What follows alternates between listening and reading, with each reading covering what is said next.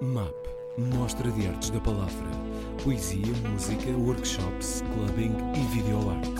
Com Ana Bacalhau, B. Fachada, DJ Marfox, Felipe Leal, Hugo Vanderding, Lula Pena, Mafalda Veiga, Nuno Artur Silva e muito mais. Programação completa em mapahoras.com.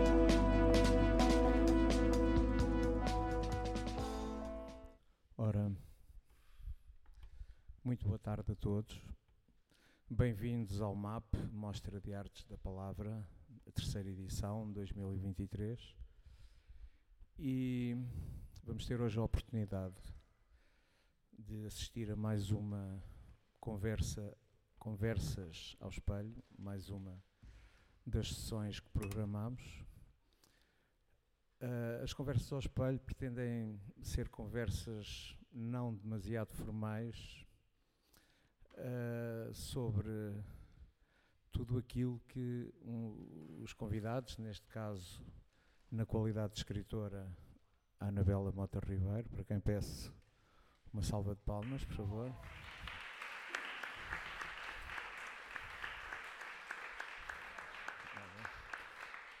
que vai ser entrevistada pelo Bernardo Mendonça, jornalista e autor de um belíssimo podcast que recomendo vivamente. Uh, e como eu dizia, estas conversas são um bocado. Gostaríamos que fossem invulgares, inusitadas, uh, sem terem demasiado, seguirem demasiado um modelo canónico de entrevista de vida ou de entrevista de obra, seja o que for. Uh, e isto, neste momento, esta tarefa está entregue ao Bernardo, que espero que a cumpra o melhor possível. muito obrigado e muito boa tarde.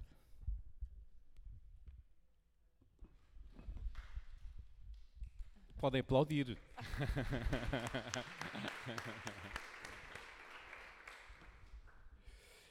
então, boa tarde a todas e a todos. Vamos ver Uh, se eu cumpro este papel. Tenho aqui um testículo, expressão de Luís Pacheco, para os textos pequenos, uh, e com a ironia dele, uh, sobre a Anabela. E depois vamos nos lançar a isto. Tenho aqui ao meu lado uma das grandes mestras da arte de perguntar e de escutar. Mas hoje coube-me a mim a grande responsabilidade de estar nesse papel, de a entrevistar. Lembro-me de ler deliciado as suas longas entrevistas nas páginas do DNA, o suplemento do Diário de Notícias que saía ao sábado. E recordo-me de pensar que a Anabela Mota Ribeiro era maravilhosa e certeira a questionar os outros, a decifrar os outros, olhos nos olhos, com uma sensibilidade, uma atenção, uma respiração e uma naturalidade rara. O que é que move que é que a move nesta sede infinita de querer perceber e confrontar o outro? Vou perguntar-lhe.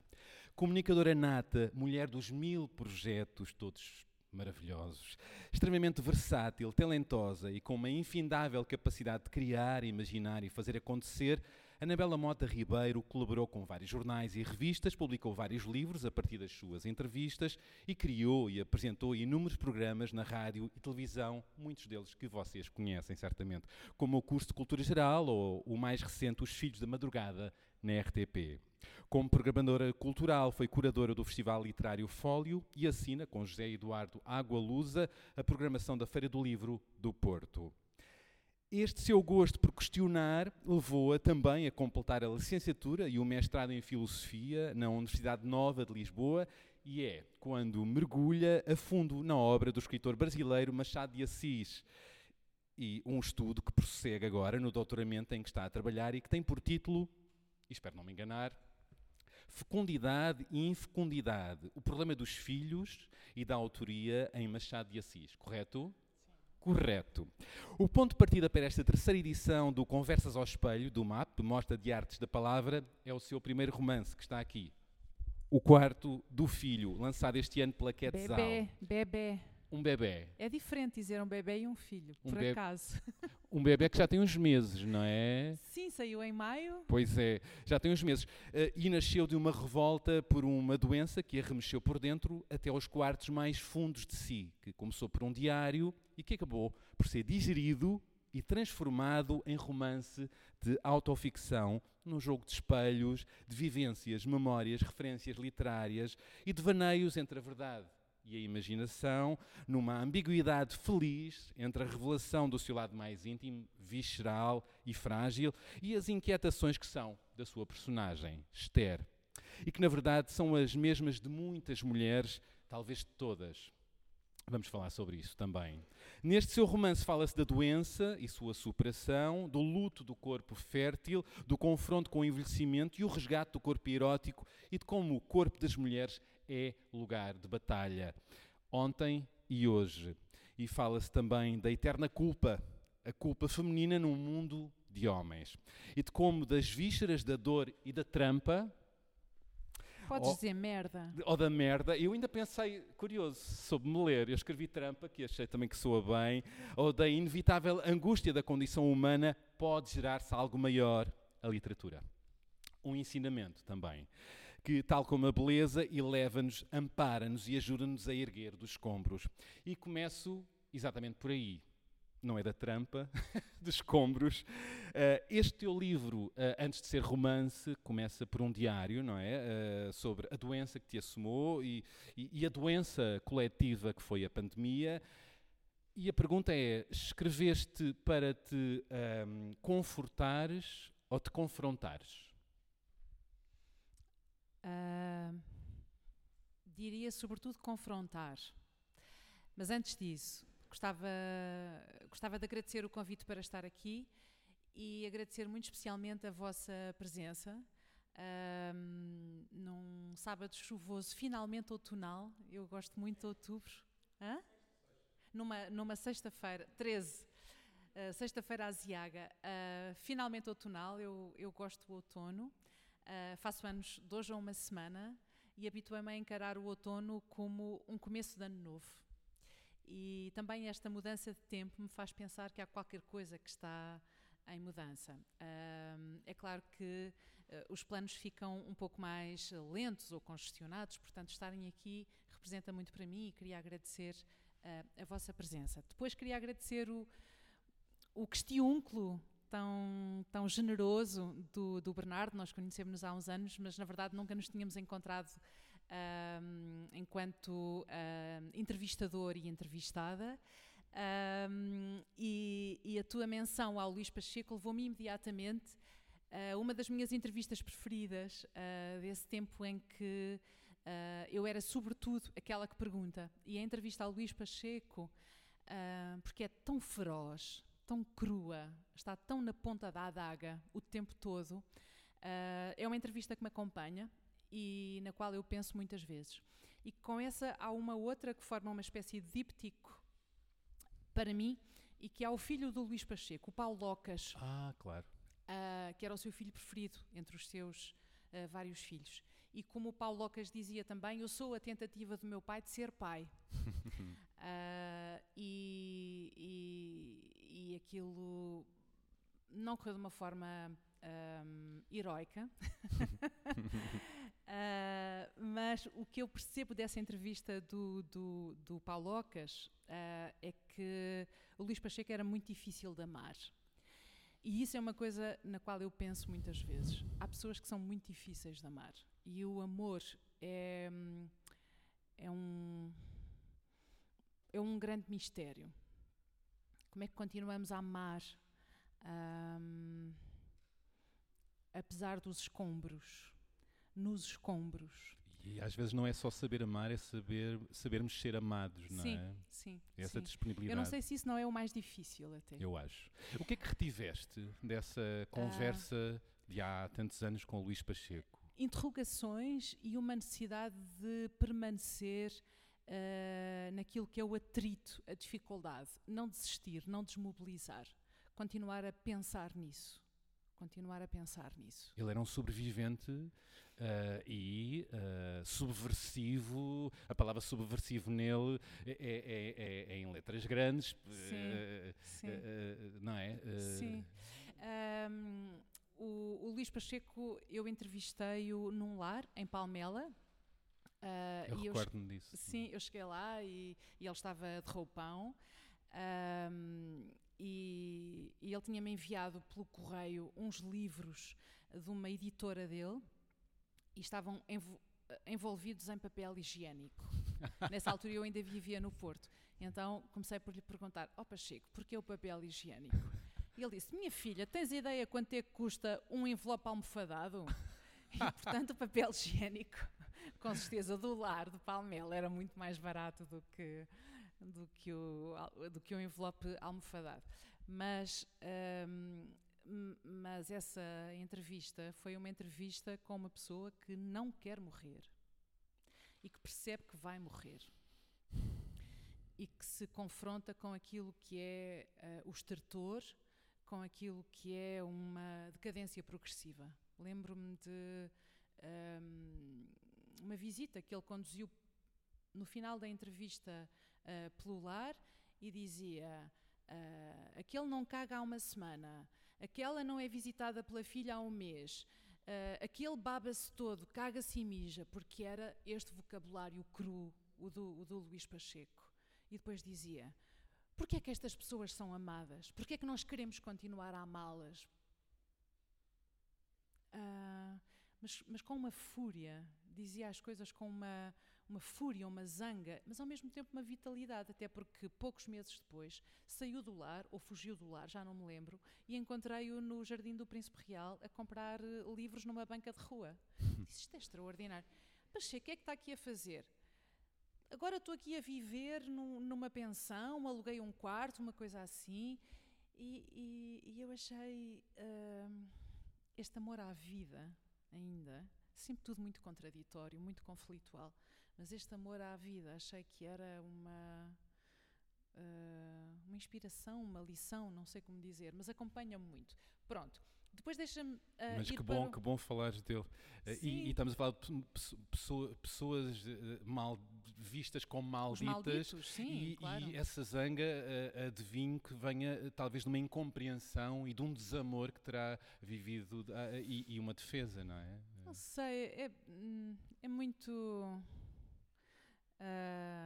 O, o, João Guimarães Rosa, desculpem-me a, a, a citação, uh, depois de ter trazido o Pacheco e porque a seguir ainda vou a uma outra citação, mas o João Guimarães Rosa tem uma frase que é uma espécie de motor do Grande Sertão Veredas que diz assim: Viver é um negócio muito perigoso.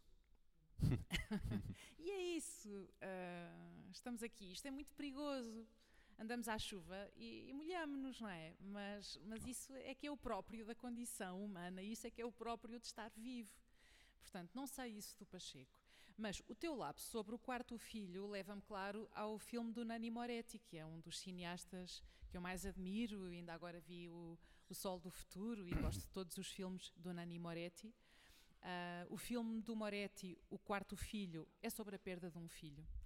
O quarto bebê é sobre a infertilidade e é um filho que não chega a ser um filho desses a que chamamos um filho próprio da minha pessoa, que é uma expressão de que gosto especialmente e que acho eloquente uh, e, que, e que pertence ao personagem Bentinho do Dom Casmurro, do, do, do meu Machado de Assis. Eu gosto de lhe chamar assim porque eu já falo com ele há tanto tempo, já, já vivo com ele há tanto tempo. Quando se estuda um, um autor no mestrado e depois no, no doutoramento, um, criamos uma convivência e, e eles passam a ser pessoas que acompanham os nossos dias, é? Um, eu, eu, se conheço uma pessoa chamada Joaquim, não posso não pensar no Joaquim Maria Machado de Assis, é?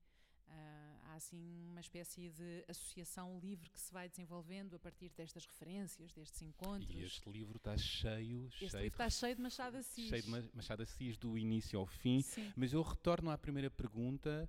Uh, conf a confrontação. confrontação ou, conf e conforto. Ou conforto, porque em boa verdade são as duas coisas, não é? Eu, eu escrevi, uma situação adversa, não é? Sim.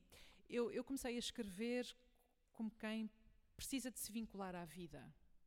Portanto, uh, como, como pessoa que precisa de uma âncora e que encontra finalmente umas palavras que dizem, que tornam compreensível e audível para mim mesma, mas para os outros, um trauma recente e aquilo aquilo que eu tinha vivido e aquilo que nós coletivamente estávamos a viver, e que era o início da, da pandemia.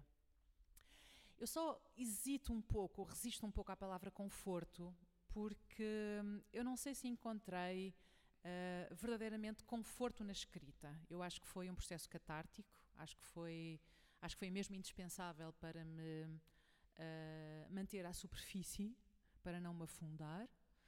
Um, uh, mas, mas esta interrogação tão impiedosa que eu faço uh, aos dias, uh, à minha doença, uh, ao que eu estava a viver, raramente é acompanhada de conforto, eu diria. ou de alívio. Há, aliás, uma passagem em que eu digo: escrevo e não consigo experimentar o alívio ou a saciedade que outras vezes escrever me traz. Não é? Um, e eu acho que isso acontece porque olhar-nos ao espelho é muitas vezes um, um, um negócio perigoso de que uhum. falava uhum. o, o, Guimarães Rosa, mas é muitas vezes uh, um exercício um, que, quando é verdadeiro, quando não estamos apenas a a mostrar o nosso melhor lado. As lantejoulas, não, não, é? As lantejoulas. As lantejoulas é uma expressão, do, é uma expressão do, do, do, Machado. do Machado Assis, não é? Como, como aquele que escreve está morto diz, agora que eu estou morto, posso deitar ao fosso as lantejoulas, posso mostrar-me uh, despintado, feio, posso mostrar-me como sou. E tu é? sentiste que fizeste de certa maneira isso ao escrever uh, eu durante tentei, o processo? Eu tentei, eu tentei. Tirar as tais ah, lantejoulas, a sim, capa. Eu tentei. Uh, eu não sei se consegui sempre, mas eu, mas eu tentei. E este diário que passou depois a romance de autoficção foi, teve também importância nessa relação com o espelho e contigo? Tu, tu, tu tens imensa experiência em questionar os outros, em, em ler os outros. Olhos nos olhos, aqui viraste para ti. Sim. Aqui, aqui, aqui foste questionando e, dar, e deste corpo aos teus sentimentos, às tuas inquietações, foi uma andaste a questionar, não é? Sim. E a descobrir, e a descobrir. Sim. Uh, enquanto jornalista, o exercício uh, jornalístico, o género jornalístico a que mais me dediquei foi a entrevista, sem dúvida. Uh, e dessa maneira eu estava a dar voz aos outros. Escrevendo um romance, eu estava a, a ouvir, estava a apurar a minha voz e estava a torná-la uh, audível para outros. Uh, e, e, isso fez através desse autoquestionamento, sim. Uh, portanto, eu dirigi a mim mesma essa um, ponta da adaga, porque é, é, é, a frase que, é a frase que escolhemos, um, a minha editora e eu, para figurar na, na página 3 do romance. A palavra que estava na ponta da adaga era nu. Escrever é conseguir estar nua, desorbitada, fora do tempo cronológico. É avançar nua e intrépida e sem vergonha, que é o mais difícil. Nua, sinónimo de diário, estar a sós comigo, a falar comigo. Eu acho que foi isto que eu tentei fazer. Um, uh, ah, mas um, não conseguimos não conseguimos estar o tempo todo acossados pela adaga. Precisamos, por vezes, que a ponta esteja mais romba, um, porque senão não sobrevivemos, não é?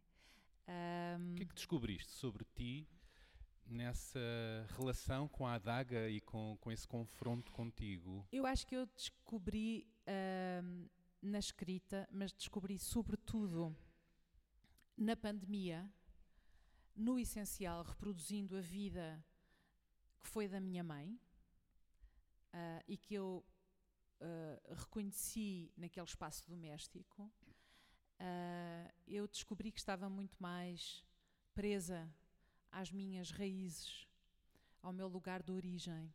E é isso que é uma genealogia feminina do que eu supunha. Uh, e foi interessante uh, e desafiante para mim traduzir isso na escrita através de um vocabulário que diz respeito a esse espaço de origem e a essa experiência da minha mãe, a, a esse falar da minha mãe, a esse falar de quando eu aprendi a falar, a, a essa língua materna, vamos chamar-lhe assim, e depois aquele falar, que é o falar da pessoa instruída e que lê livros e, que, e, que se ocupa e que trabalha com as coisas do espírito. Um, e, e, isto foi muito bom, perceber que, que há uma fluidez, um, que não são compartimentos estanques, nem essa Anabela da origem, nem esta que eu sou hoje, nem sequer a fala da origem e esta que é a minha fala de hoje e que incorpora todos esses sedimentos, não são uh, lugares incomunicáveis. E descobriste isso? Eu acho que descobri isso na escrita de uma forma. Descobrir é uma palavra também que provoca algum sobressalto, não é? Uh, o facto de eu fazer psicanálise há muitos anos e, portanto, me uh, devolver esse espelho de quem sou continuamente uh, esbate um pouco a, a, força, o impacto da palavra descobrir, não é? Porque é um contínuo, é um rumor que nós vamos tornando cada vez mais perceptível e perceptível. Uh, esse de, afinal, quem é que somos e de onde é que vimos e como é que nos relacionamos um, com essa nossa identidade. Mas ouso dizer, desconhecendo completamente, uh, que, a, que a, a, experiência da doença e com o confinamento é um espelho que se aproxima muito mais, não é? Sim, a, a, doença, a doença muda tudo. A doença muda tudo. Até há uma frase que é a palavra doença tem um corpo próprio. Sim. Até isso, não é? Sim, e, e, e eu também não sabia, até estar doente, que a única coisa simples uh, foi a tumorectomia, foi a extração do tumor. Um, eu não sabia o que é que era um, um, o impacto da doença no corpo, além da dimensão psicológica. Uh, da maneira como se encara um, a velhice, a nossa própria morte, porque é disso que estamos a falar, não é? Quando estamos, quando estamos a falar de doença, este quando estamos a falar, apesar de eu usar esta formulação uh, no plural, eu, eu, eu quero referir-me à, à, minha experiência. Um, uh, mas, verdadeiramente, a doença é uma primeira aparição disso que nos acompanha a vida toda e que é sabermos mortais. Um, mas parece que durante uns tempos. Não, somos imortais uh, e, e, e, não nos que somos imortais. Não e não é? seria possível viver uh, com este knock-knock permanente de tenho-te na mira. Não era possível. Não, não era possível. Não era possível, não é? Nós, nós precisamos de continuar a levar os dias com esta esperança, com esta uh, crença, uh, como se fôssemos crianças que, que acham que têm o tempo todo um, e que podem fazer planos infinitos. E isso é que é próprio do humano. E, e não sei mesmo se não é uma condição para irmos avançando. Mas de repente, com a minha doença, eu disse: Ah, sou eu. Sou eu. Eu vou morrer. O diário. pode não ser já, não vai ser já, provavelmente, mas eu vou morrer. E eu percebi isso no meu corpo de uma forma que eu ainda não tinha percebido. E depois existe. Uh, uh, mas nós se calhar podemos detalhar, mas existe essa alteração profunda numa mulher quando, quando tem um cancro da mama e quando depois submete a uma esterectomia, que é compreender que, no meu caso, já não vou ter filhos. A questão da fertilidade e da infertilidade adquirem uh, significados completamente novos. Portanto, como é que eu depois exprimo a fertilidade? Como é que eu uh, exprimo a minha noção de legado, continuidade, tudo isso uh, que também está connosco e que raramente é tematizado. Uh, mas nós temos filhos e eu interrogo-me porquê. Essa é uma das perguntas que eu faço Verdade. no meu doutoramento. Verdade. Porquê é que os personagens do Machado Assis não têm filhos? E porquê é que, de um modo geral, as pessoas têm filhos? É, é, é, faz parte do tema do teu doutoramento, não sim, é? Uhum, sim. Uhum. Uh, Falas também, muito interessante, isto é tudo muito rico, é, tudo o que acabaste de dizer, uh, no universo feminino, o corpo fértil e infértil, o corpo erótico, uh, a, a, a, ideia de, do ganhar dos anos, a velhice que tem um impacto e, uh, no olhar dos outros para as mulheres. E tu refletes muito sobre isso no, no livro um, e que é uma reflexão coletiva, não é? É uma reflexão feminina, não é? Uh, há muito sim. da condição humana, mas nestes pontos acho que é uma reflexão muito feminina, não é? Sim. muitas mulheres me têm dito obrigada por, através da Esther, nos dar voz. eu fico muito comovida com isto. e são mulheres que, que, que não tiveram cancro, não tiveram esta doença, não, uh, não têm o problema da infertilidade, tiveram filhos, mas sentem que a maneira como eu falo do corpo da mulher, desses um, lugares que a sociedade patriarcal em que vivemos uh, nos pôs, a nós mulheres, esses lugares, um, é qualquer coisa que fica muito abanado uh, e que mexe muito connosco. Uh, quando chegamos à menopausa, por exemplo, uh, até nas palavras que usamos, não é? Tu usaste a palavra trampa. O livro no essencial tem recebido depois críticas. a crítica negativa não era uma crítica, na verdade. Um, concentrava-se na palavra merda um, e, e aquilo que me interessa é porque é que a escatologia nas mulheres incomoda tanto. Porque é que os homens, os escritores homens, podem usar palavras como merda e outras, uh, e isso é um exercício de virilidade. Uh, e na boca das mulheres uh, é desnecessário, é desagradável, é, é uma falta de respeito. Não sei quem é que disse. A senhora, sim, é uma falta de respeito, não é? Estava, mas, mas claro, uma senhora, uma senhora não diz certas palavras, não é? E... Tu sabias que, não, claro. que, que estavas não, a ser claro. subversiva a usar, não é? Completamente, completamente. Uh, eu tenho uma amiga que escreve, tenho dito isto, mas quero dizer outra vez. Tenho uma amiga que escreve e que é uma mulher muito inteligente e que me disse: Eu nunca consegui escrever a palavra cocó. E aqui eu percebo, e aqui eu percebo, aqui eu percebo o tamanho da castração.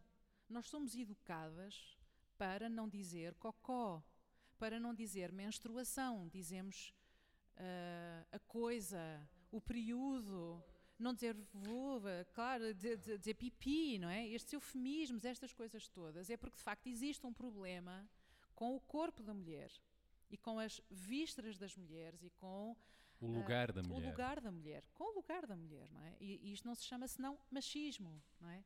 Não se chama senão machismo. E eu acho que aquilo que tem também falado muito com as mulheres é eu dizer: uh, olha, uh, este discurso feminista que eu repetidamente assumo em mim, defensora das cotas, por vezes num tom panfletário, uh, é por causa disto tudo também. Panfletário Isto, ou necessário?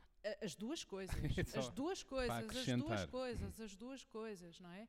Uh, quando nós vemos a taxa dos feminicídios, quando nós vemos a desigualdade salarial, quando nós vemos isso tudo, demora a perceber que isto está tudo ligado, mas está.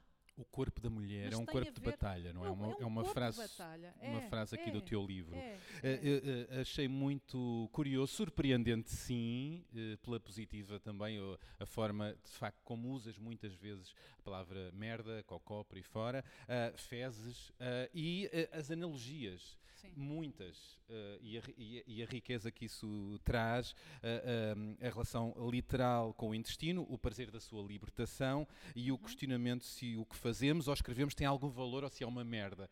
Que é, que é muito interessante, o medo de sermos e valermos uma merda e de fazer de uma fase de merda disse há pouco de trampa, uma obra de arte que sacia, alimenta, salva, ergue, não é? Uhum. Uh, toda aqui uma, uma um, tudo isto misturado metaforicamente também, Sim. achei interessante por acaso eu acho que isso também deve bastante à psicanálise, não é? Uh, e é uma linguagem que é própria da psicanálise e é um viés pelo qual uh, nos olhamos uh, e nos interpelamos na psicanálise, que, tem, que tem uma especial atenção àquilo que são os fluidos do corpo e as fases da oralidade, da analidade, etc. Um, mas uh, eu acho que as pessoas que aqui estão, algumas, se não todas, sabem que uh, quando somos bebés ou quando temos bebés perto, é muito comum eles chamarem os adultos quando passam para o bacio, para o pote, para mostrar, não é? E aquilo é uma prenda que eles dão, não é? Eles foram capazes disso. Ora, isto tem um determinado enquadramento na, na, na, na psicanálise e a palavra usada é prenda, presente. E, portanto, é também uma transformação, é um, é um ou então, quando as mães, nos bebés ainda mais pequenos, põem a mão na fralda e dizem tem prenda. Não, é? não, estas palavras querem dizer qualquer coisa, não é? E eu, eu também trabalho muito com esse lado simbólico da linguagem e daquilo que são os mecanismos do nosso, do nosso próprio corpo. E que são naturais e que, e que são naturais uhum, e, que uhum. são, e que são naturais, não é? Adorei que, que tivesse escrito eh, no seguimento também enquanto criativa, escritora, jornalista, relacionada sempre com a escrita uh, e nesta relação entre a criação e o intestino, estou um pouco presa, maneira de falar do meu intestino e de uma obstrução na minha capacidade de escrever. A obstrução criativa e orgânica, não é? Pois há aqui, uh, as palavras são polissêmicas, não é? E, e, e há muitas maneiras de. Uh, há muitas maneiras uh, literais, simbólicas de, de falar do que estamos a sentir. eu acho que essa, essa expressão, estou um pouco presa, voltando um pouco atrás, diz respeito a esse vocabulário do tempo em que eu era criança. Uh, e, e, e, eu acho que o grande exercício mesmo é o da transformação. E o intestino, se nós quisermos, uh, e até as próprias fezes, não são senão resultado dessa metamorfose, não é? É esse devir contínuo. É, é, os médicos olham para isto com muito mais tranquilidade. Ingere, uh, transforma, evacua. Uh, mas nós, sociedade, temos mais dificuldade uh, com isso. Queria só completar uma coisa lá atrás, a propósito do corpo fértil e do corpo estéril. Uh, um desses uh, fantasmas aterradores que as mulheres carregam consigo é o de que deixam de ter interesse. Deixam de ser desejadas? Deixam de ser desejadas quando deixam de ser menstruadas, ou seja, quando quando estão na, na menopausa. Não é? E também sabemos que muitas mulheres são deixadas uh, e trocadas por outras mais novas, uh, justamente nesta idade. Uh, e eu também quis falar disso. É, porque é tão injusto para as mulheres. É, é, é, é tão injusto. É um medo da Esther, não é? Deixar de ser desejada. Uh, e sublinhado várias vezes pela tua protagonista, a Esther, um corpo infértil não é um, um, deixar de ter um corpo fértil não é deixar de ter um corpo erótico desejado, uhum, não é? Uhum, uhum. Uh, achas que é, importante ainda hoje, em 2023, insistir nessa ideia? se é, se é, se é. Um, uh, ah, isto, isto psicologicamente é uma paulada, não é? Um, e, e eu, eu estou o dia todo a fazer dieta e a consumir-me porque engordei 2 quilos. Uh, e claro que isto é estúpido, uh, mas não é só vaidade. É, é mesmo uma dificuldade em uh, lidar com, com esta evidência de que podemos ser trocadas, já não somos desejadas da mesma maneira, o teu prazo já passou. Isto é um não dito que está na nossa sociedade não há, não há ninguém que nos venha dizer ao ouvido uh, adeus. É, são os códigos da sociedade. São os é? códigos da sociedade. Isto é um não dito. Isto é um não dito. Não é? Mas passa e as pessoas, as pessoas uh, reconhecem isto. Falaste de transformação, metamorfose, espelho. Sem sair exatamente deste assunto, a tua relação com o espelho mudou de alguma maneira, libertaste um bocadinho. Não, ao contrário. Ao contrário. estava, estava com a pequena esperança. Não, a minha, a minha relação com o, com o espelho uh, está um pouco inquinada desde muito cedo, porque eu uh, tenho um trabalho uh, de exposição desde há pelo menos 30 anos. Não é? Eu comecei a fazer televisão com 22, 23 anos. Eu vou agora fazer 52, por isso. Ou seja, uh, desde muito cedo eu uh, uh, tenho a noção de que estou a ser vista. Deixa-me desarrumar aqui uma, plateia, coisa, sim. que é uma memória que eu tenho meia perdida, diz-me se eu estou enganado. Tenho a ideia que tu, em 1900 e troca ao passo, foste uma boneca virtual sim, sim. Uh, num programa que não, não, sei nomear.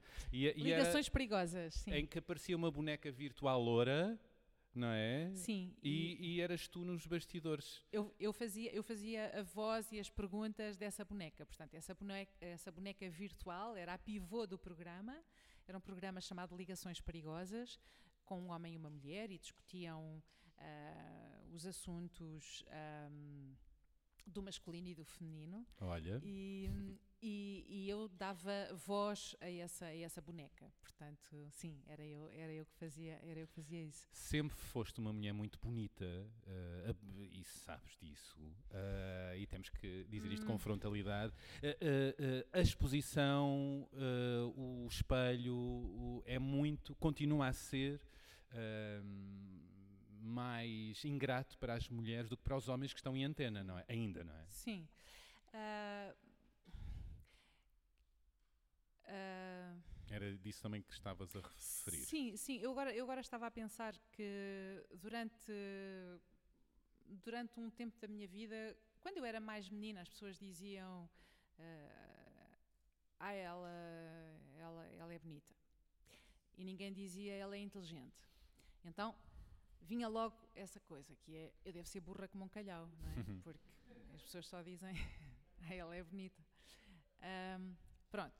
Depois a seguir uma pessoa tenta, não é parecer feia, mas uh, apagar alguns, uh, apagar, uh, diminuir um, alguns traços que possam realçar assim uma beleza mais esfuziante. Para que os predicados intelectuais sejam notados, prevaleçam. Para, para, que sejam E notados. o estereótipo de se é bonita já não é inteligente, sim. não é? Uh, sim, pronto. E depois, e depois então começaram a dizer, ah, ela é inteligente. E, e depois deixaram de dizer ela é bonita. Eu pensei, estou um caco. Pá, devo estar um caco. Não, não corresponde. Pronto. Uh, não, mas eu agora também estou a caricaturar e a fazer um bocado de género, claro. Mas, mas estava a perguntar, mas, portanto, se a tua relação com o espelho alterou-se. Sim, demora muito tempo uma pessoa amadurecer e dizer: Olha, não sou nem a mais feia, nem a mais bonita, nem a mais inteligente, nem a menos inteligente. Sou sou quem sou, pronto. Isso é libertador, poder, poder, isso, isso é libertador, isso, é? mas uh, sempre aqui com um, um, uma disciplina, é? uma disciplina de uh, tenho que continuar um, uh, a parecer esperta, ou seja, tenho, tenho, tenho, tenho de me preparar para o trabalho que faço, não, não posso chegar lá assim e dizer umas coisas, não é? Pronto. Não se faz um doutoramento uh, sobre não, Machado de Assis de qualquer em, maneira. O, é? o, meu doutoramento está embargado como as obras agora. mas vou concluir, claro. Olha, uh, há, há, outro tema, que, que uh, um assunto que referes várias vezes no livro, que é a culpa. Sim. A culpa feminina. E, e, e, como é que tu te relacionas com esta palavra? Ainda sobre libertação ou não? Olha, eu falei de disciplina, não é? É preciso alimentar essa disciplina para continuar uh, a fazer as coisas com brio, uh, tentar não engordar, etc. Eu disse isto e, palavra de honra, que automaticamente, uh, dentro de mim, fiz assim aquele movimento do, da do chicote. Sim. Não, porque eu tenho andado a fraquejar um pouco é? na disciplina. Tens vivido é uma boa maneira de o pôr. Um, olha, estás a ver, isto chama-se menopausa. Uma pessoa começa a ter calor e tal, tira o casaco, tenho aqui um leque. O Bernardo perguntou: um Isso é para o estilo? E eu disse: Não, não, chama-se mesmo menopausa. Pronto. Dá-te um salero, dá um super salero. Uh, pois, não, mas uh, uma pessoa vive com a culpa é educada nesta, nesta cultura judaico-cristã e é muito difícil libertar-nos da culpa. E tudo pode potenciar a culpa. Uh, comer um bolo potencia a culpa. A seguir, estás dois dias a fazer jejum intermitente a seis horas, que é para aprender. Houve. Cada um. Houve. Cada um com as suas taras. esta, esta nem é muito má. É só, é só contra mim ou para mim, não, não, não incide sobre outros, portanto já acho bom. Quem nos está a ouvir, eh, mais tarde, se quem nos estiver a ouvir, a eh, Anabela está a abanar-se com o leque com salero, que só ela consegue. uh, queria só resolver aqui um ponto. Então. Que é, qual foi o gatilho que te fez transformar o diário, tão uhum. íntimo, visceral, uh, confessional, num romance? Hum. Uh, sendo que dispões também muito à autoficção, mas também tem muitos devaneios e, e ficção, como uma Sim. autoficção é. O, qual foi o gatilho para isso? Uh, bom, antes do gatilho, ou o primeiro gatilho, foi uh, o meu marido dizer-me para escrever. E, e, eu decidi responder a esse desafio. e ainda bem que consegui. Uh, escrevi muito durante a pandemia. Uh, depois foi muito bom uh, não ter pressa, permitir-me uh, essa ruminação, essa Diz transformação, essa metabolização, não é?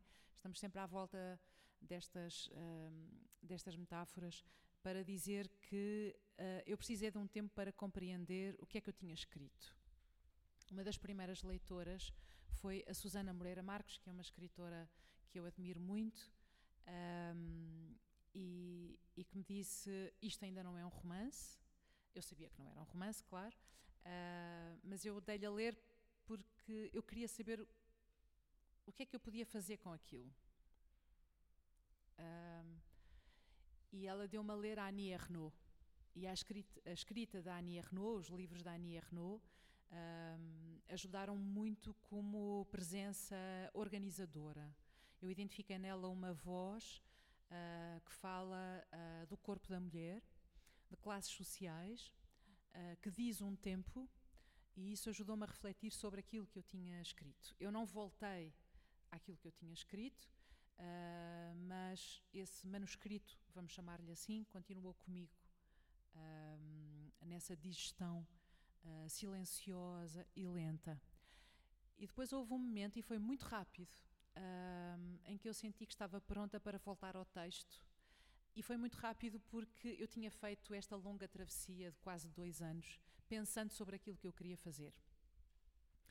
Uh, e foi aí que eu uh, ficcionei. Eu não tenho uh, dificuldade em dizer que aquilo que é mais autobiográfico é o que diz respeito à doença. Uh, a partir daqui não digo mais nada, porque acho bastante desinteressante uh, demarcar esse território uh, da ficção e da autobiografia. é isso também que permite às pessoas identificarem-se e dizer sou eu também. Se aquilo fosse apenas um eco de uma pessoa que eventualmente conhecem da televisão, de ler nos jornais, do espaço público, isso seria redutor e não provocaria um, este exercício de, identificação e de desidentificação. Uh, mas também isto foi uh, uma coisa maturada. Eu pensei, em que estatuto é que eu vou aparecer? Em que estatuto é que eu vou aparecer? Como é que eu quero aparecer? Tiveste receio da exposição, de revelares fragilidades tuas, hum, não. mesmo que numa autoficção? Não, não, não. Não. E também houve um momento em que eu compreendi que eu não tinha vergonha. E como não tinha vergonha, uh, não tinha vergonha disto que é profundo. não. Não. Não teve vergonha de falar, mas uh, de escrever. Muito obrigada pela, pela sua força. mas as pessoas, as pessoas uh, voltando ao princípio do nosso diálogo, as pessoas de facto são educadas na vergonha e para esconder. Achas que uh, chegaste a este lugar de perder a vergonha também pela, pela tua maturidade, eh, pelo, Acho pelo que teu sim. percurso, não acho, é? Acho, acho, Uhum, acho que uhum. sim.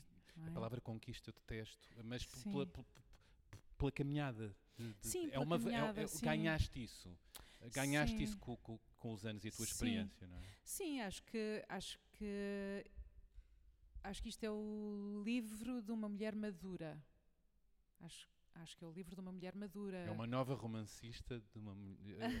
É uma no- romancista, romancista. É uma romancista, é uma mulher madura, sim. Eh, mas, mas também aquilo que acelerou muito ah, esse processo de maturidade foi, sem dúvida, a doença e tudo aquilo que vivemos na pandemia. Ganhaste isso. Podemos dizer ganhaste isso. Digamos que É o lado condensou. positivo. Sim, digamos que condensou, digamos que, que, que tornou ah, mais forte essa consciência de que ah, eu sou uma mulher ahm, que sabe que vai morrer, que sabe que se aguenta. Descobriste-te mais brava do que achavas. eu acho que não achava nada. Porque, na verdade, o que nós podemos pensar acerca da nossa bravura ou cobardia é nada. No sentido em que só quando estamos na situação é que descobrimos como é que respondemos. Há pessoas que acham que vão ser muito bravas ou muito cobardes e cada um enfrenta como consegue, como consegue as, as adversidades, as agruras, ah, este estar nos escombros, não é? Ahm, estar na selva oscura, que é uma expressão de que gosto muito e que está no Dante e na Divina Comédia, ahm, e que eu trago logo para uma das dedicatórias. Ah, quando eu falo da doença, não é com medo da palavra cancro, na verdade, é porque a seguir ao cancro eu tive uma travessia que foi mais eh, difícil para mim Ahm, e tive, e tive eh, doenças que decorreram dessa primeira doença e foi mais difícil de enfrentar por estarmos em pandemia. Ah, e por isso, quando eu genericamente digo a doença, já me perguntaram, mas continua a ter dificuldade em dizer a palavra cancro? Eu disse, não, não é isso, mas é que na verdade, doente, doente, eu estive durante a pandemia. Ou- ou melhor, sentir-me doente foi durante a pandemia, mais do que mais do que durante aqueles meses do cancro. Eu sublinhei aqui uma frase de Clarice Lispector, uh, viver apesar de, uh, que tu É usaste. linda, é, é linda essa frase. E, e- e acho que te veste, não é? No que tu fizeste da, da merda, de uma situação de merda, a fazer literatura, não é? Uh, e, e- viver apesar de. É um ensinamento, não é? Reagir. Sim, sim, mas eu eh, mas eu gostava de dizer que tendo sido duro, eu fui uma privilegiada. Porque eu pude ser operada muito cedo. A minha oncologista é minha amiga próxima. Ah, ter um médico a quem podemos telefonar faz toda a diferença. Ah, não ter de fazer contas, ah, ter um seguro de saúde, até. Que por acaso o médico me operou trabalha num hospital público e isso foi uma coisa que me soube bem, porque pensei as pessoas no hospital público são operadas pelas mesmas mãos, não tão rapidamente quanto eu, mas o saber é o mesmo. Ahm, Fizeste muito bem a falar disso, do privilégio nas questões de saúde. Tu escreveste numa publicação no Instagram sobre outro privilégio de alguns e algumas, que é a saúde mental. Sim. e, eh, eh, poucas, não são muitas as pessoas que têm dinheiro capacidade para fazer terapia, não para é? fazer terapia, eu para... sugeri, porque não criar um cheque psi, assim como, como o governo criou o cheque dentista? E o SNS não chega, a- não chega às pessoas um que estigma, precisam, não é? Existe um estigma muito grande sobre a doença mental. Ainda, Ainda, apesar da pandemia. ainda, ainda, sim. E nós estamos eh, todos em fanicos ainda depois da pandemia. Crianças, velhos, as pessoas em geral, não é? Aquilo eh, mexeu com tudo. Serias uma pessoa diferente se não fizesses terapia. Ah, seguramente, seguramente, seguramente. A psicanálise ajudou-me muito a viver, muito, muito, a viver comigo, muito. A Ah, níveis estruturais, Sim, sim, sim, sim. Ah, mas, mas eu fiz psicanálise. ah, desde quando? De, de- de muito tempo? mais para Sim, muito tempo, muito tempo. podemos dizer assim. Sim, muito tempo, muito tempo, sim.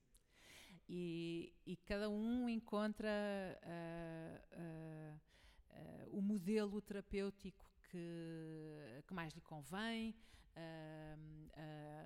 que é capaz de suportar economicamente. Ahm, mas, ah, mas, mas, eu, mas eu pude fazer psicanálise e, e também foi um investimento que fiz em mim. Eu lembro-me que durante muito tempo em que eu não ganhava muito dinheiro, simplesmente não ia jantar fora, ponto. Mas entre ir para uma sessão de psicanálise e jantar fora não havia, não, hav- não havia dúvida nenhuma onde é que eu ia pôr o dinheiro. Isso é um pensamento um pouco à frente, nem todo. Eu não sei se é à frente, Essa acho que- reflexão não, não, não sei é- se era tão que- comum há uns anos. Não sei, eu acho que é aquilo que.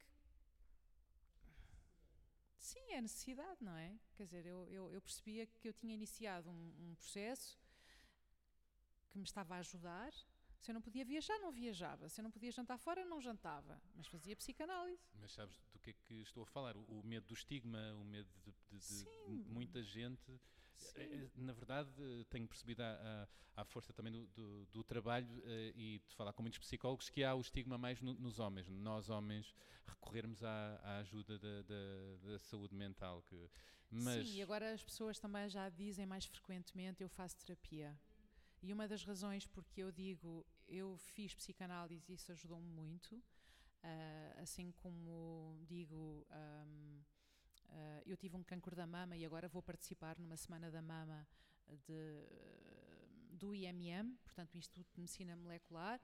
Ah, são, são formas de apelar ao diagnóstico e de tentar, através ah, deste incentivo, dizer a algumas pessoas, a mim ajudou-me, pode ser que ajude a si também, ou vigie-se porque detectar cedo pode fazer a diferença. E julgo que é contado aqui pela Esther, ajuda-me aqui, que, que, na verdade o, o, o- caroço, o grão, o grão de bico, que, eh, eh, Sim, eh, eu chamava-lhe grão de bico, grão de sim. bico que chama, o, o, o que sentiste na palpação, na verdade não era, Sim. o, o, o, o, complicado estava mais para trás, portanto é Sim. importante... Não, isso foi, isso foi uma coisa tremenda, porque de facto eu sentia na palpação um, um caroço que tinha a forma, o tamanho, mesmo a dureza de um grão de bico. Eu fui fazer uma mamografia, a médica disse: não parece ser nada, mas para não termos dúvidas, vamos fazer uma ressonância magnética.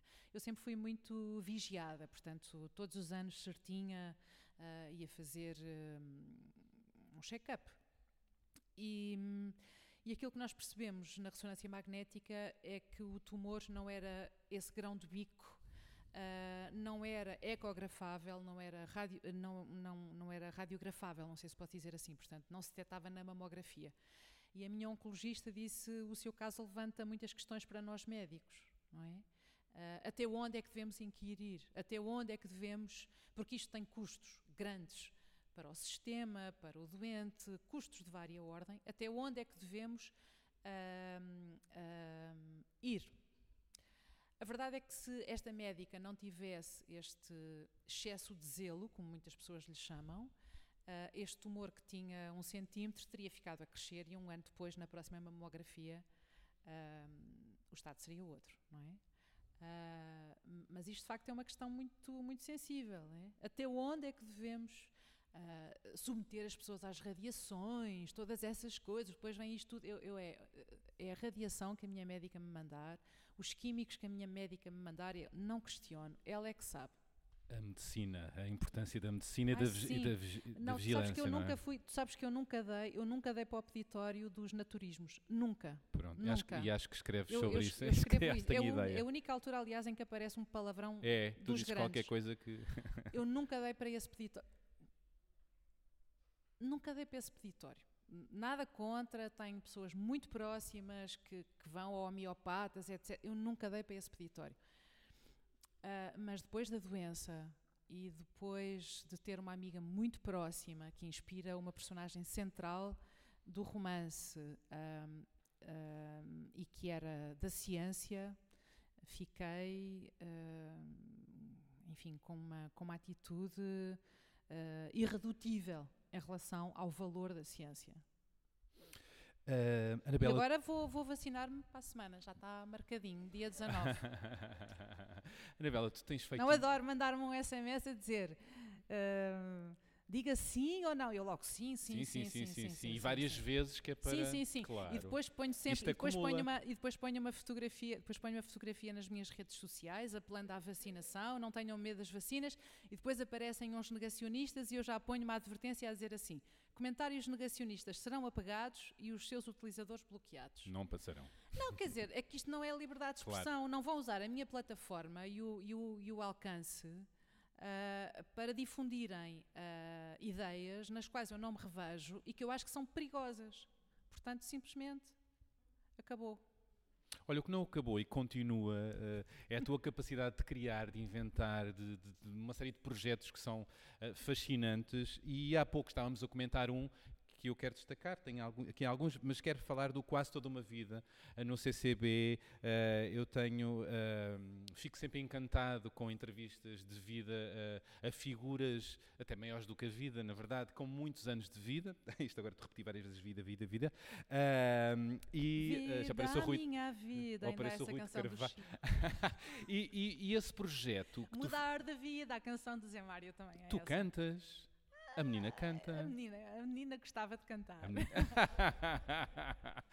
Eu não estou a dizer as coisas por acaso. Olha, eh, mas hum, entrevistaste figuras eh, fabulosas, o professor Eduardo Lourenço, Celeste Rodrigues, várias, várias, várias pessoas. O que eu costumo dizer perante estas pessoas fascinantes que trabalharam até muito tarde, que são pessoas que me dão horizonte.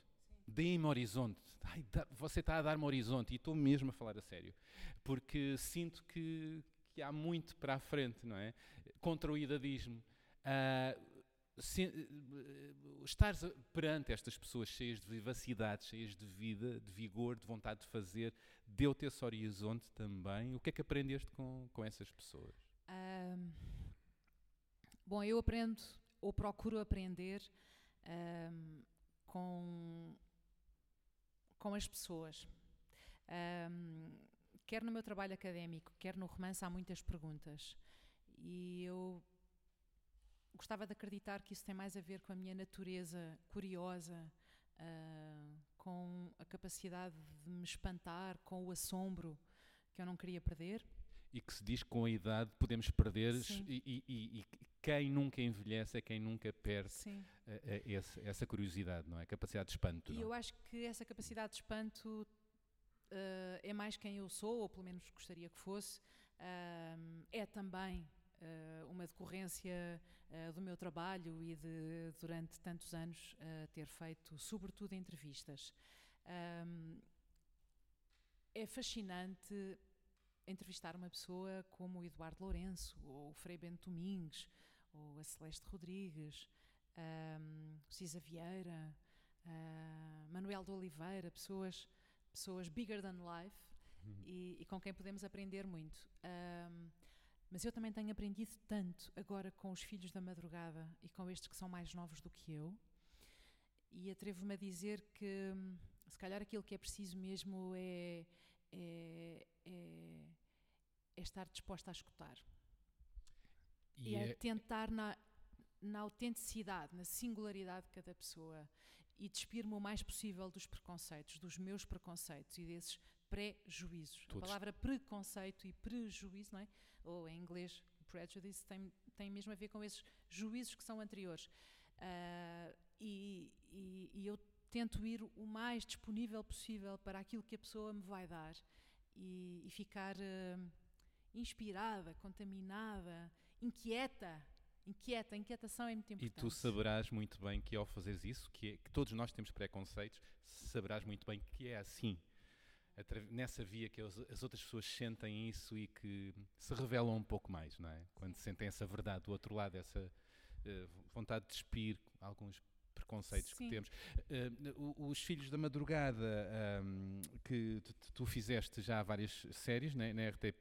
Fiz duas, vou duas. fazer a terceira no próximo ano, coincidindo com os 50 anos de 25 de Abril. Estávamos ali a falar eh, eh, eh, um pouco sobre isto e há uma reflexão que é.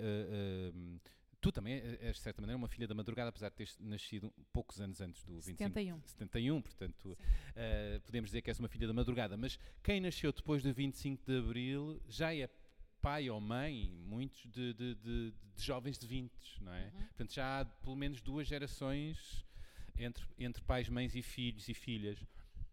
Uh, eu perguntava-te, uh, e tu entrevistaste estas gerações neste teu programa de televisão, que também é um livro, uh, o que é que tu sentiste de, de, de, de evolução uh, na forma de estar, de pensar, de ser, que mudou entre estas duas gerações? os dos 40 e os dos 20?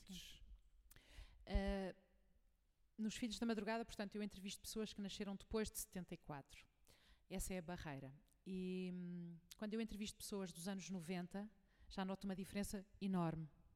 Mesmo dos anos 80. Uh, ah, eu acho que há aqui dois marcos fundamentais.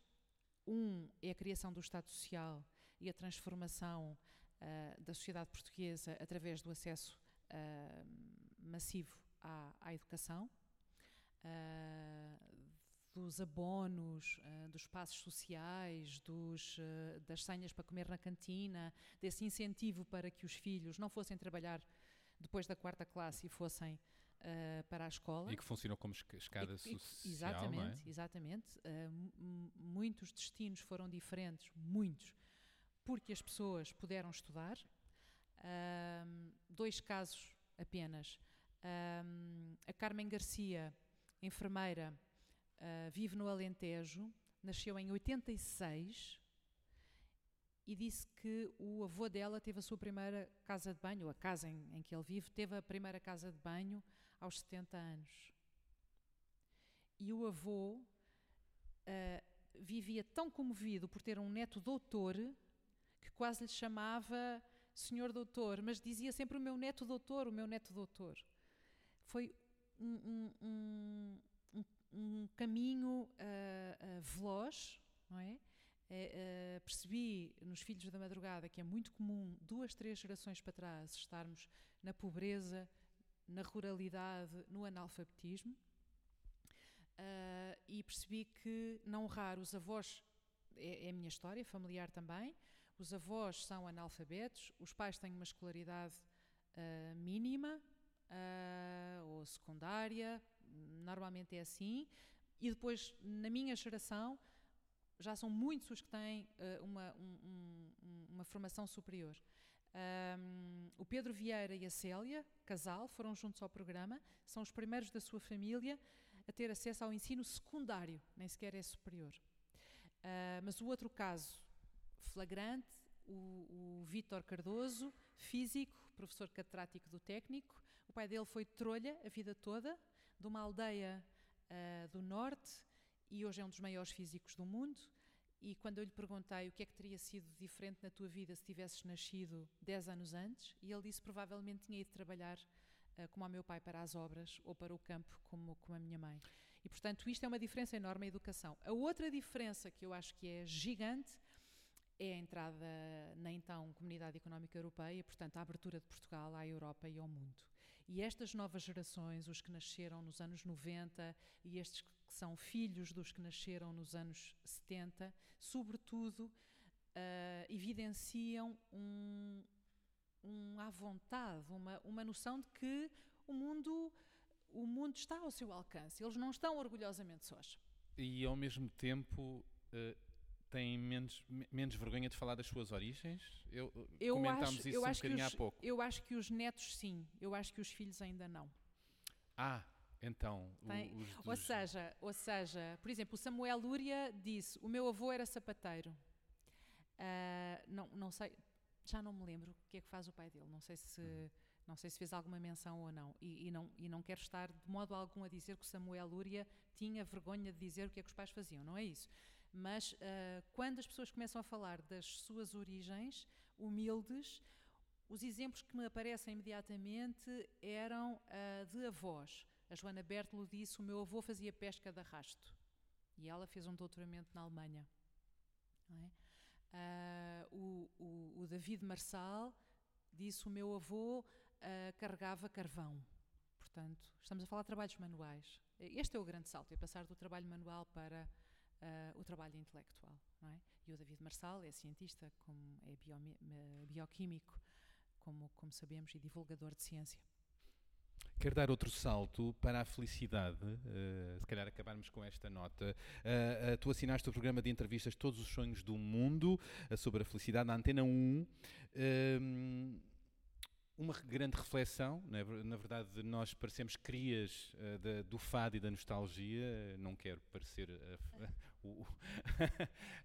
uma frase dita recentemente por uma grande figura da política e do Estado, mas Uh, uh, uh, sabemos que temos esta, esta carga, esta tristeza que, que parece que nos acompanha. nós continuamos com esta vocação para a tristeza, nós portugueses, ou estamos também a libertar-nos dela? Hum. O que é felicidade? Foi um pouco o que eu tentei averiguar nessas entrevistas a pessoas tão diferentes quanto a Gisela João, a Adriana Calcanhoto e a Fernanda Mira Barros, uh, um psicanalista que trabalha sobretudo com a infância. Porque eu acho que devemos começar por aí. Um, o que é que entendemos por felicidade? O que é que estamos a falar quando falamos de felicidade? Um, ou do que é que estamos a falar quando falamos de êxito? É? Uh, eu leio por vezes, um, textos de, de pessoas uh, da psicologia que dizem que uma das queixas mais uh, frequentes um, nos seus consultórios é qualquer coisa como: eu tenho tudo, eu tenho uma família, eu tenho um emprego, eu tenho saúde e não sei porque é que, sou, porque é que não sou feliz. É muito misterioso isso, isso da felicidade. O que é a felicidade? nós procuramos, mas o que é que procuramos, não é? Um, a tua relação com a palavra? Uns, às vezes temos assim uns, uns relâmpagos, umas coisas que nos fazem dizer fui feliz naquela casa, ou aquele momento foi feliz. E a nossa ou... relação com a palavra felicidade pode ir mudando, não é? Ao longo claro, da vida. Claro. Como é que te relacionas agora com essa palavra, felicidade? Visita-te? Uh, atribuis felicidade a outras coisas?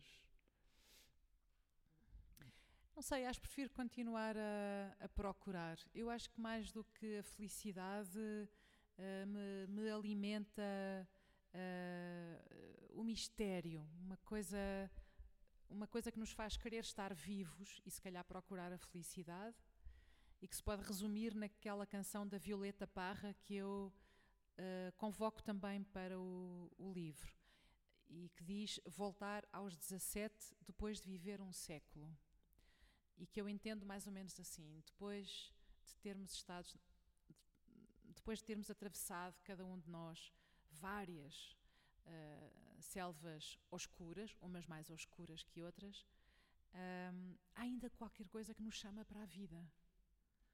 E é muito misterioso isso. É? Porque é que uma pessoa ainda quer o dia seguinte, uh, apanha assim um, umas pauladas valentes e e depois ainda se comove com, com coisas tão simples e, e ainda quer continuar.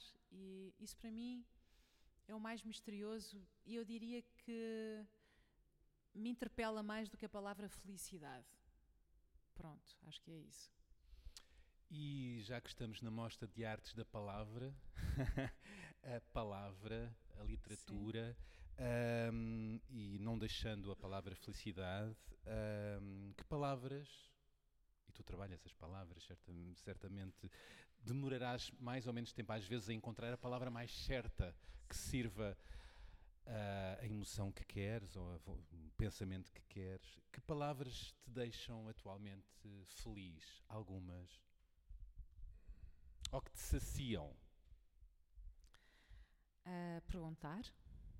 Uh, mas isto é sempre para servir de motor para novas perguntas, não é? Uh, eu não sei se procuro muita saciedade. Acho que.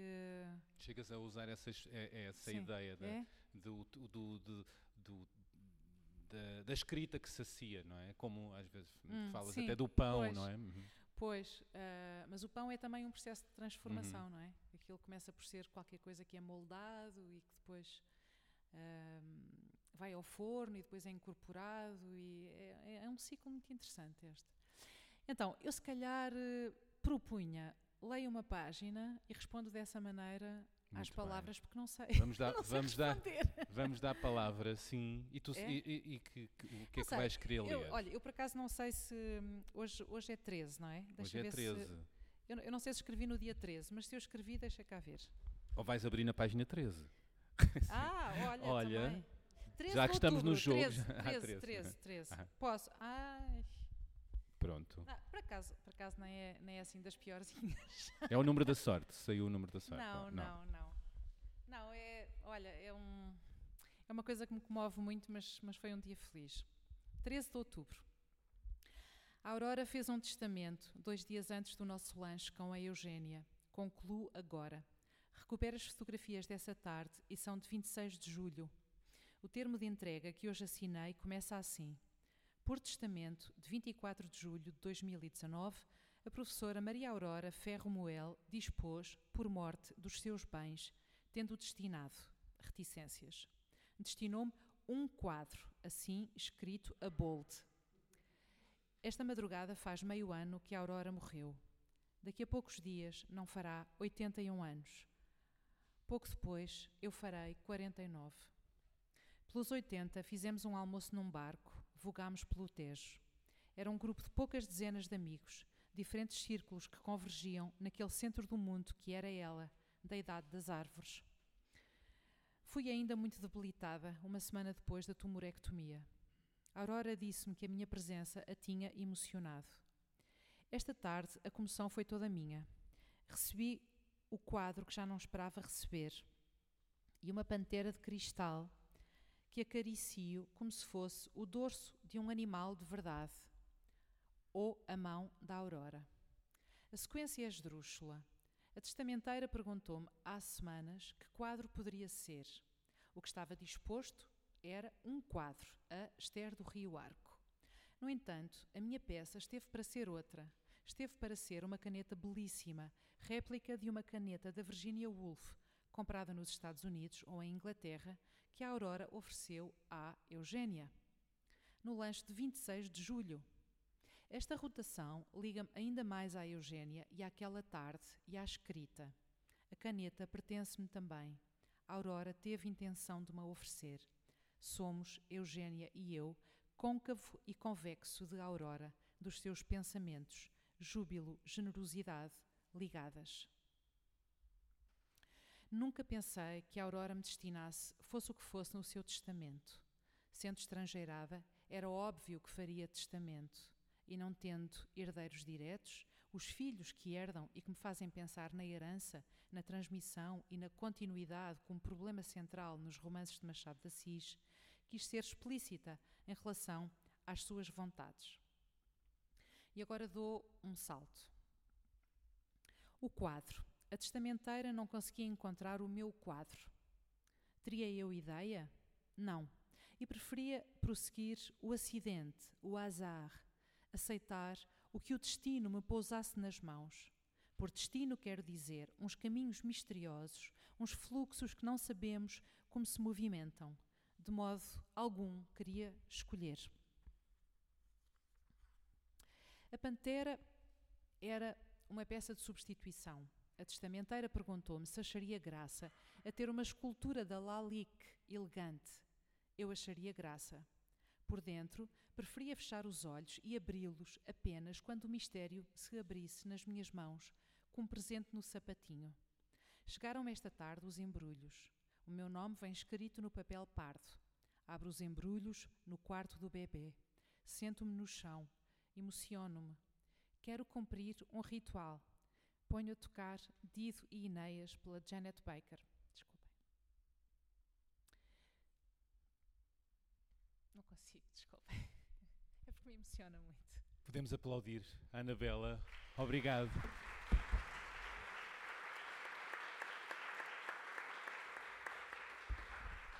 Obrigado, Anabela.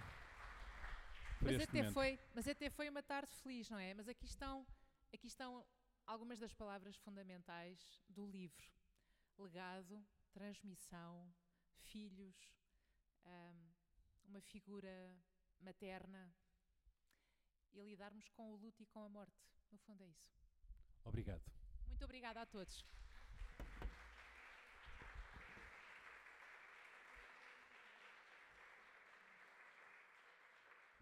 Obrigado a todas e a todos. Boa noite. Ah, e agora estão ali livros e se alguém quiser eu posso assinar. É verdade, leiam a Anabela.